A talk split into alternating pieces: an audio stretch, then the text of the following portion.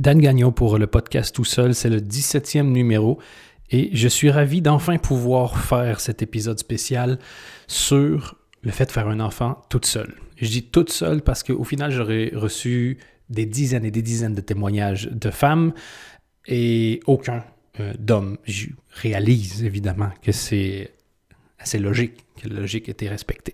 Avant de plonger là-dedans, je vais juste remettre en contexte. Donc, euh, avec ce podcast-ci, vous pouvez suivre sur plein de plateformes, dont une qui s'appelle Patreon. Donc, patreon.com slash euh, Dan Gagnon Podcast. Et cette plateforme permet de, d'interagir. C'est en gros ceux qui sont les plus fans qui viennent là-dessus. Ça permet de soutenir, euh, d'avoir des bonus, etc. Et j'ai une des auditrices, Laetitia, qui est enseignante et qui me dit, je pense très sérieusement, sincèrement, à faire un enfant toute seule éventuellement. Est-ce que tu as une opinion là-dessus? Évidemment, je n'ai pas énormément d'opinions. Je pose la question sur Facebook. Et il y a énormément de gens qui ont tagué des gens de leur entourage ou quoi que ce soit, et j'ai reçu donc tous ces témoignages. J'ai passé du temps au téléphone avec certaines d'entre vous, et euh, merci beaucoup.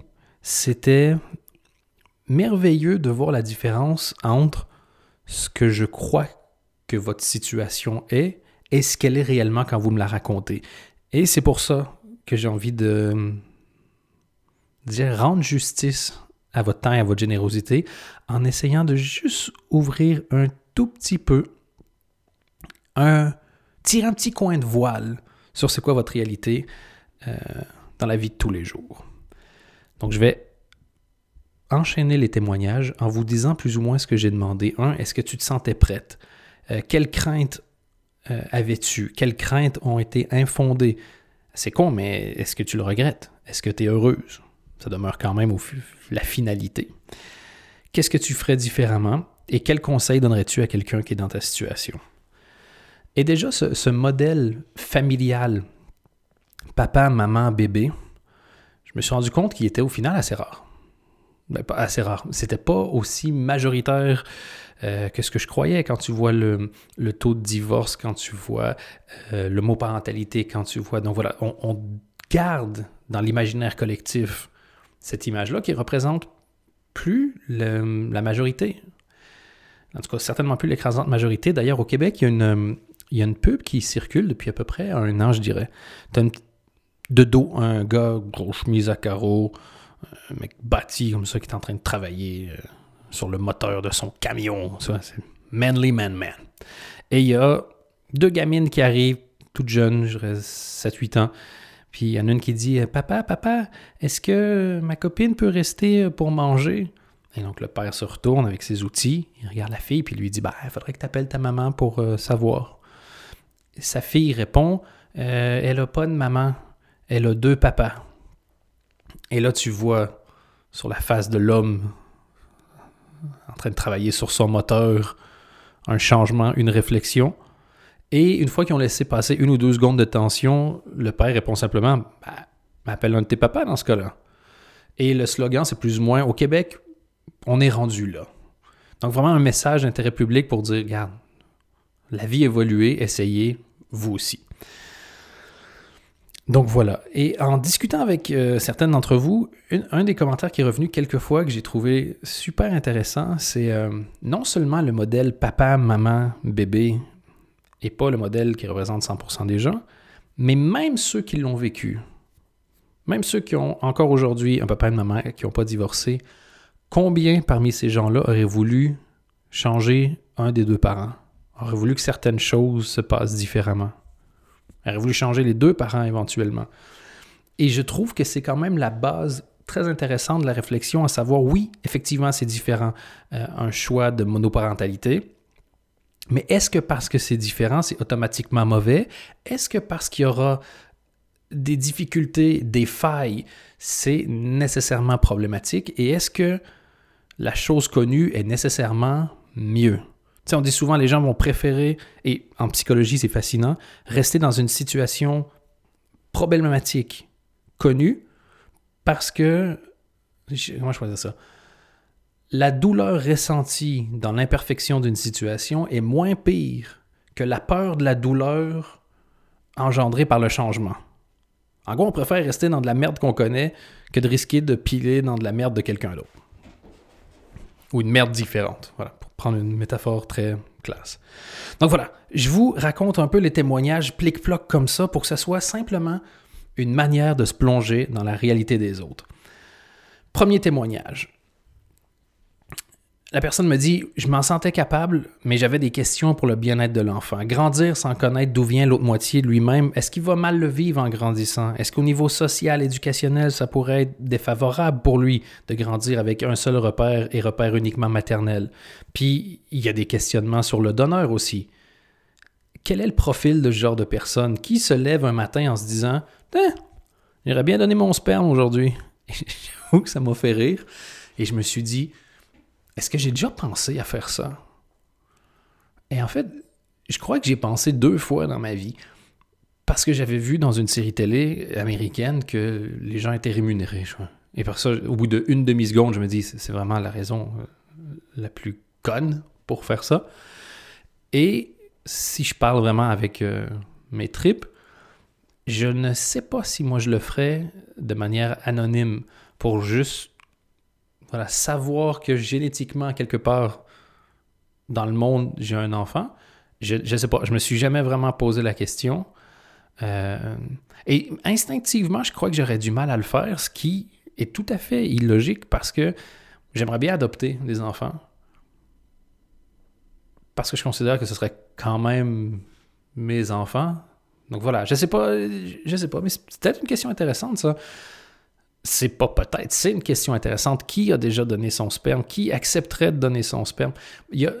Si c'est fait pour les bonnes raisons, il y, a une, magnifique générosité de permettons à d'autres gens de vivre leurs rêves, je crois.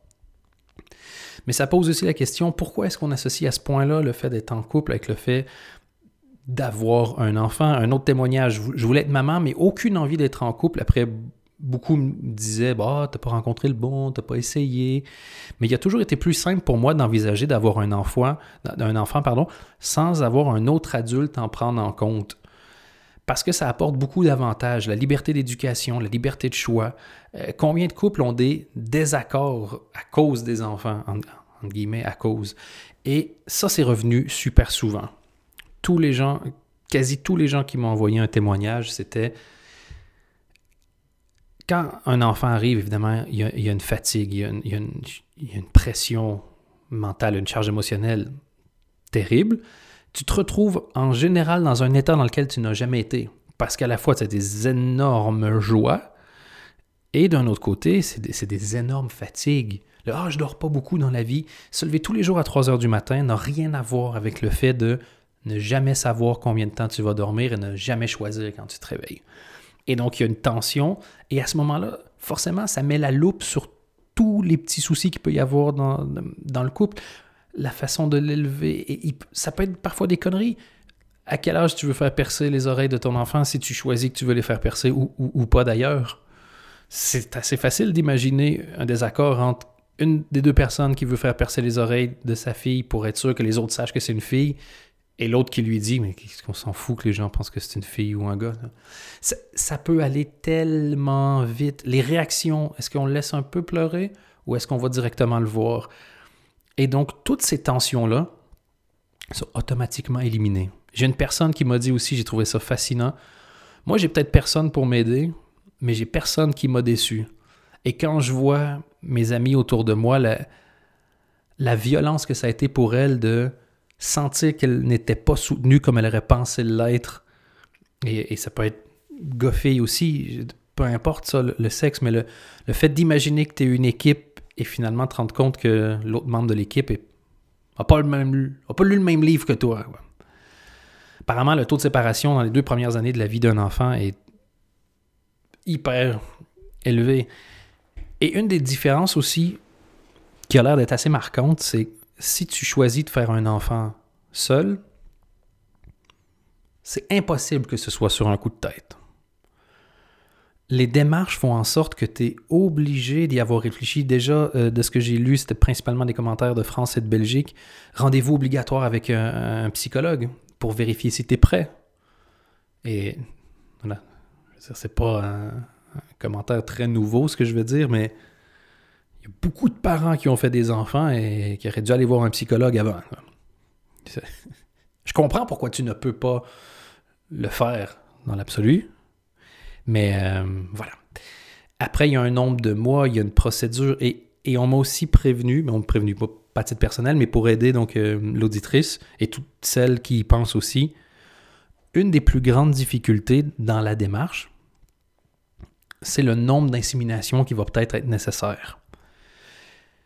Tu montes tes espoirs, ça je crois ceux qui euh, veulent un enfant et qui essaient de manière euh, génitale, naturelle, biologique, je ne sais pas quel terme utiliser. C'est un peu le même principe. Tu montes, t'espères, t'espères, t'espères, déception quand ça fonctionne pas. T'espères, t'espères, t'espères, déception quand ça fonctionne pas. Et la première fois, je crois que c'est pas très difficile. La deuxième, troisième. Mais j'imagine quand tu arrives à la 5, 6, 7, 8, 9e fois où tu commences à te dire OK, statistiquement, ça aurait dû arriver. Est-ce que je dois commencer à envisager que ce ne sera pas possible pour moi?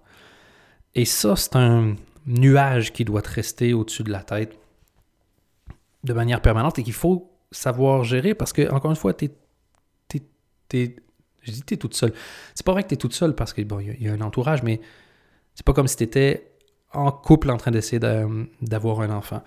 Et euh, une m'a entre autres raconté que c'était vraiment particulier parce que forcément, tu vas toujours au même endroit et au bout de quelques inséminations, ben, tout le personnel est, avec toi. Je veux dire, il y a un relationnel que tu es développé, tu es dans une équipe et et quand tu es déçu, ben, le personnel l'est aussi pour toi. Forcément, ça sont des choses excessivement puissantes qui rapprochent. Une autre qui m'a dit, c'est sûr que entre faire des enfants de manière euh, conventionnelle ou se retrouver genre dans une pièce avec trois personnes, les jambes ouvertes, une aiguille, c'est pas le même niveau de, romantisme dans le projet.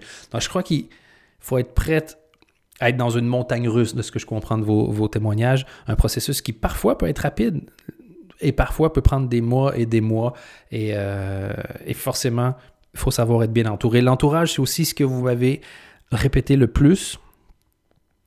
Et, euh, et c'est con, hein? Mais ça, j'ai trouvé ça fascinant. Quasi toutes m'ont dit le fait de savoir que je fais tout est limite apaisant. Parce que tu sais que tu ne te poses pas de questions qui va le nourrir, qui va se lever la nuit, qui va changer le linge, qui va qui va aller s'informer de telle chose, qui va aller au rendez-vous médical, c'est moi. Basta. Donc, il n'y a pas de gestion et de frustration de j'en fais plus, t'en fais moins, j'en ai fait plus si, t'en as fait moins là.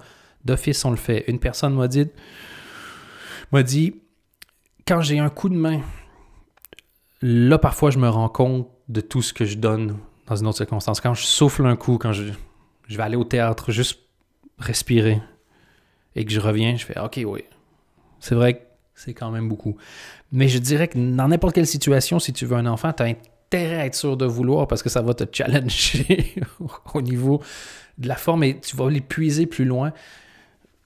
Je, parlais de mon expérience. Une demi-seconde, ce qui m'a le plus fasciné, c'est, et je, crois que c'est très répandu aussi, c'est le côté Ah, j'avais plus de temps que ce que je croyais dans la vie. Ah, j'avais beaucoup plus d'énergie que ce que je croyais. J'avais beaucoup plus de ressources. Tu vas plus loin, tu fais plus d'efforts, tu travailles plus, tu dors moins et tu te rends compte que les, les barrières que tu te mettais sur ce que tu étais capable de faire étaient totalement, dans mon cas personnel, inventées. Est-ce que je vais faire quoi si je suis fatigué puis l'enfant se réveille dans le milieu de la nuit? Lui expliquer que papa est fatigué? Non, tu y vas, basta. Donc j'imagine que c'est ben, fois deux, forcément, quand tu, euh, quand tu le fais seul. L'autre élément qui m'a fasciné, et ça c'est revenu chez tout le monde, le nombre de personnes qui apparemment vous dites Ah, t'es courageuse. Moi, j'aurais pas eu la force. Et c'est littéralement, je crois, ce que moi-même j'ai dit. Genre, moi, je le ferais pas, j'aurais pas la force. Mais apparemment, ça devient un peu saoulant quand ça fait 10 000 fois. Et une personne m'a même dit Moi, au final, je finis par juste leur répondre Ah, j'aurais pas eu la force. Mais ça tombe bien, c'est moi qui l'ai fait, pas toi. Et il y a cette manière, et je crois que ça illustre tellement bien la manière dont on, euh, dont on vit tout, même ce qui arrive aux autres. Pour le comprendre, je, commence par prendre ton histoire et je le passe dans le filtre de ma personne. Mais tu te retrouves avec des forcément une empathie biaisée par moment. Et, euh, ça, mais ça, je suis content, je l'ai appris. Je, ne ferai donc pas cette erreur si je croise quelqu'un dans cette situation-là. Mais au final, c'est toujours une erreur de parler de soi quand quelqu'un soit te pas posé la question ou te, ou te parle de lui. Mais j'avais pas remarqué. Et la deuxième chose qui m'a surpris et étonné le plus, c'est, et ça c'était vraiment positif pour moi, ça a été très peu, dans ce que j'ai lu de vos témoignages, il y a eu très peu de, commentaires désobligeants, de remarques. Euh, et tant mieux, c'est sûr que je, sais que pour ça la Belgique est plus avancée que la France euh, au niveau des mœurs là-dessus. Et euh, ce que j'ai vu de commentaires le plus désagréables que vous avez reçus, parfois, c'était des gens de genre de l'entourage pas tout à fait immédiat ou de l'entourage immédiat qui en fait s'inquiétait pour vous. Euh, je, vais lire, je vais citer des extraits là-dessus parce qu'il y a des choses que j'ai trouvées vraiment très très jolies. Je vais juste le retrouver pour être sûr de ne pas dire de bêtises. Voilà, on est encore en train de chercher en live. Euh, j'ai un long témoignage, celui-là, il est fascinant. C'est une. Euh, voilà, je retrouve pas celui, mais en gros. Ah oui, j'ai ici. Ma grand-mère de 90 ans, 90 ans à l'époque, l'a pris comme l'annonce d'un cancer. J'allais être fille-mère. Inconcevable pour elle. Toute ma grossesse, elle m'a parlé de mariage. Ça m'a fait marrer parce que mariage avec qui, je ne sais pas, mais enfin bref. Mais à la naissance de ma fille, elles ont réellement eu un coup de foudre réciproque et leur lien était très fort. Moi, je rêve de changer genre une partie des gens. C'est un de mes vrais objectifs parce que je crois que quand tu es plus ouvert d'esprit et que tu apprends l'empathie, ben, toi-même, tu souffres moins et si tu souffres moins, ben, tu as moins de chances de devenir un connard. Et tellement de fois, c'est l'impact émotionnel personnel. Je, connais des gens qui, quand ils ont appris que leur neveu était homosexuel, leur première réaction a été Oh shit, euh, j'ai fait tellement de blagues de mauvais goût, j'espère que je ne l'ai pas blessé sans le savoir.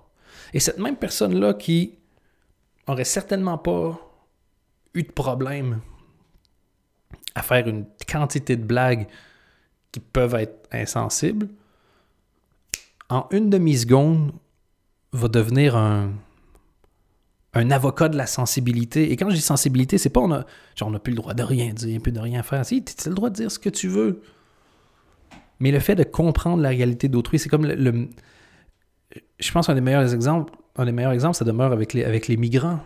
Ah, tous ces migrants qui viennent chez nous. Et très souvent, les mêmes personnes qui disent ça ont des valeurs familiales très fortes. Et tu as juste besoin de leur dire, si toi dans la rue où tu vis, avec ta fille et ton garçon, il y a des bombes qui tombent une dizaine de fois par semaine. Est-ce que tu vas en avoir quelque chose à foutre de rentrer illégalement dans un autre pays ou tu vas faire absolument tout ce qui est dans ton pouvoir pour protéger ta famille? Ben, évidemment, moi, ma fille, c'est ma vie, mon gars, c'est ma vie, je fais tout. C'est exactement pareil tu le vois sous une forme d'agression parce que ça arrive chez vous. Mais tu es cette personne-là. C'est toi. Avec un autre nom, une autre face, un autre visage, une autre histoire, mais c'est toi. Moi, j'ai deux nationalités. Je suis canadien et je suis belge. Quand je suis devenu belge, où j'expliquais le parcours que c'était pour devenir euh, belge, on me disait, c'est fou, on donne des papiers à n'importe qui qui vient ici, puis toi, tu as du mal. on donne... C'est pas vrai. Le problème, c'est que la plupart des gens qui disent ça, par définition, ne savent pas quelle est la procédure pour devenir citoyen d'un pays, puisque, eux, ils sont nés dedans. Et ce sentiment de supériorité qui vient avec le fait d'être né dans un pays où, au final, ton seul mérite est que tes parents aient baisé à l'intérieur d'une quelconque frontière n'est pas justifié. Donc voilà, quand tu arrives à être touché de façon personnelle, là, il y a une possibilité de changement. Et c'est ce que j'aime aussi dans vos anecdotes, des choses comme ça. avec la grand-maman qui, forcément, du jour au lendemain, finalement, tombe complètement amoureuse de sa petite fille. Et c'est très mignon. Je trouve ça absolument mignon. Et donc, si je résume beaucoup de choses que j'ai lues, vous m'avez dit, préparez votre entourage. Comme ça, vous avez des ressources si jamais il se passe quelque chose. Soyez sûr de vous, mais ne le faites, ne vous empêchez pas de le faire à cause du, regard des autres. Si c'est dans vos tripes, faites-le. Est-ce que ça va être facile? Non. Est-ce qu'il va y avoir des difficultés? Oui. Mais c'est le cas de n'importe quelle grande décision. Un autre exemple, quelqu'un qui me dit j'avais déjà un enfant et à l'âge de 40 ans, j'ai euh, envisagé d'en avoir un deuxième toute seule et je l'ai fait en toute transparence euh, avec ma fille. Donc, elle m'explique euh, les démarches. Quand on reçoit l'accord, suivi classique d'une insémination, traitement pour booster la fécondation, écho, prise de sang pour fixer la date d'insémination, puis l'attente, les déceptions. Après deux essais, j'ai levé le pied sur le sujet. Je pensais recommencer, puis le temps passe, ma fille a grandi. J'ai renoncé, j'avais déjà 40 ans et plus l'énergie pour refaire le parcours qui, bien que simple techniquement, est émotionnellement fort. Dans le fait d'en parler avec son entourage, d'avoir un suivi. Une autre personne me dit Depuis le début de cette histoire, j'en parle sans tabou et la psy m'a bien dit que c'était un élément important. Je pense d'ailleurs que c'est une des raisons pour lesquelles mon dossier est accepté direct. Car quand on a un enfant, on a envie de partager.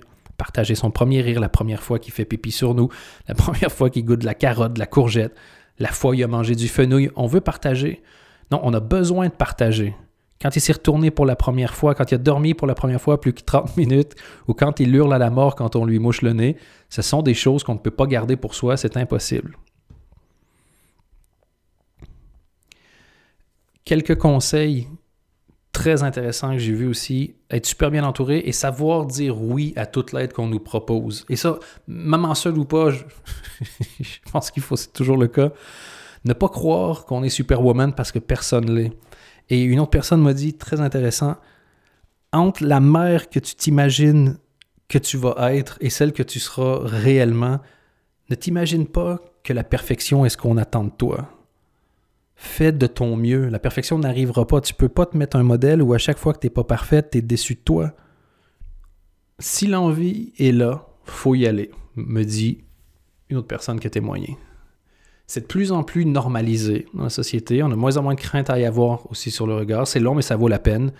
Et il faut pas oublier non plus que nous, on peut avoir des préjugés sur le regard des autres. Moi, je m'attendais à recevoir beaucoup de remarques ou de regards étranges et, euh, et c'est pas arrivé. J'avais moi-même des préjugés sur les réactions des autres. Et une chose est sûre, avec tout ce que tu dois faire comme parcours, il n'y a personne qui pourra remettre en cause l'amour que tu as pour cet enfant ce qui est difficile à avaler quand ça fonctionne pas, quand l'insémination échoue, c'est que tu dis j'ai tout fait, j'ai mangé exactement ce qu'on m'a dit, j'ai dormi ce qu'on a dormi, voilà. Et puis il y a d'autres personnes qui sont tombées enceintes juste parce qu'un soir trop bourré, ils n'ont pas réussi à trouver une capote. Et euh, je voulais terminer, voilà, cette espèce de, de pot pourri de témoignages avec un qui m'a particulièrement euh, touché. Ils, m'ont tous forcément euh, touché. Mais il y en a une qui euh, m'a expliqué son histoire qui est assez différente des autres. Parce que elle, c'était pas son objectif à la base du tout. Elle était en dernière année de secondaire. Elle avait 17 ans et un amoureux. Elle comprend. En fait, je vais le lire à la première personne parce que c'est comme ça qu'elle m'a envoyé. J'ai compris que j'étais enceinte en début d'année. Euh, début d'année. J'ai rendez-vous avec le docteur et j'ai juste entendu le cœur du bébé et j'ai vu sur l'appareil de l'échographie une forme de bébé. En fait, je ne savais pas ce que j'allais faire, mais après ça, je n'aurais pas pu avorter. Il faut savoir qu'à présent, quand tu vas à un premier rendez-vous gynéco, on n'entend pas très au clair avec ta décision. Les médecins, en général, ne te font voir ni entendre quoi que ce soit. Donc oui, j'ai eu des remarques pleines de condescendance. Des critiques du genre « tu connais pas la pilule ?» ou « t'es qu'une conne de le garder, tu pouvais prendre un médicament et t'aurais rien vu, rien senti. » Dans son témoignage, je vois que elle a été plus souvent jugée à cause de son âge qu'à cause du fait qu'elle a eu un bébé tout seul. Désaccord avec euh, le copain, elle, elle veut continuer, de, elle veut poursuivre des études, se faire une vie, une carrière. Au huitième mois de grossesse, la relation se termine. Donc la nuit de l'accouchement, je suis allé à la maternité avec ma maman. J'arrivais pas à imaginer accoucher seule, mais la pauvre, quel trauma. J'ai dégusté ma race. Ça, au Québec, on connaît pas l'expression, c'est-à-dire ça a été fort douloureux pendant toute la nuit parce que j'étais pas la seule à accoucher dans le service et que selon la sage-femme, j'avais pas la tête d'une fille qui accouche. Alors, il faudra qu'on m'explique c'est quoi la physionomie d'une fille qui accouche. Finalement, sur les conseils d'un livre, je vais prendre une douche, c'est supposé accélérer le mouvement. Effectivement, c'est très efficace. La douleur augmente. Direction bloc d'accouchement en catastrophe vu que la sortie est imminente.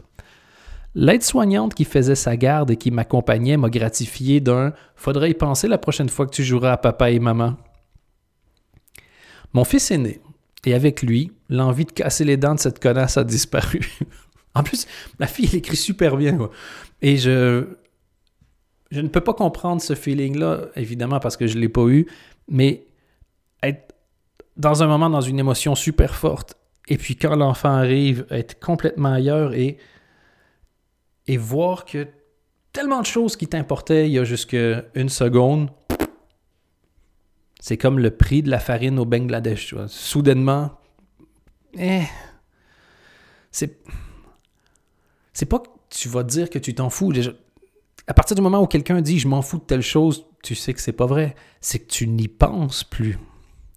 Donc, toujours la même personne me dit parfois ce qui est difficile, c'est les remarques des femmes plus âgées qui pensent pouvoir te faire la leçon, des femmes qui peinent à être mères et qui te crachent au visage qu'elles ont le droit et que toi, tu l'as pas. Je regrette pas mon choix ni ma vie. C'est juste les remarques acides des gens qui te font remettre en question, mais maintenant, c'est derrière moi. Et vraiment, je me sens pas le droit de conseiller quelqu'un à suivre mon chemin. C'est très délicat comme conseil. Je peux juste dire que pour moi, ça se passe bien. Ça n'a pas toujours été facile. J'ai pas choisi le chemin le plus simple. Pour moi, le plus important a été de continuer à me projeter au-delà de la maternité. En continuant un projet professionnel qui pourrait me donner épanouissement et indépendance, même si je restais célibataire toute ma vie. J'espère sincèrement que j'ai rendu justice à la générosité dont vous avez fait preuve envers moi. Vous avez mis du temps, alors que si vous êtes mère toute seule, du temps, vous n'en avez pas beaucoup.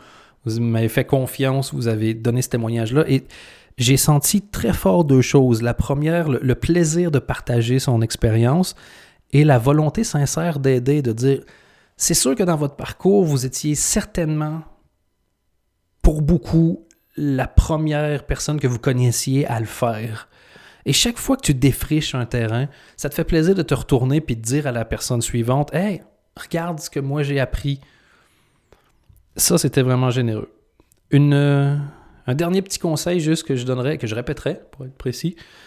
Une des filles qui m'a contacté, une des femmes qui m'a contacté, m'a dit Moi, ce qui m'a aussi beaucoup aidé, c'est que j'étais la dernière de mon groupe d'amis à avoir des enfants. Donc, j'ai pu être en contact avec la réalité de ce que c'était déjà être mère. Et ça m'a aidé, étant donné que j'avais, j'allais le vivre euh, toute seule.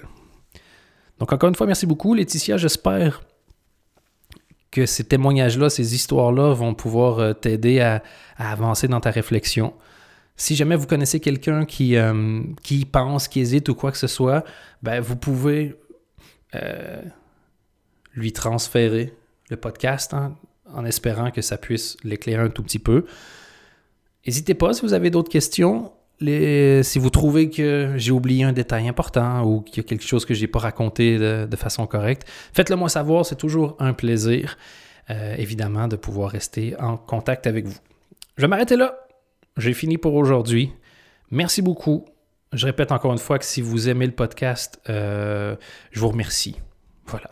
C'est vraiment très sincère. Et je vous souhaite un excellent week-end.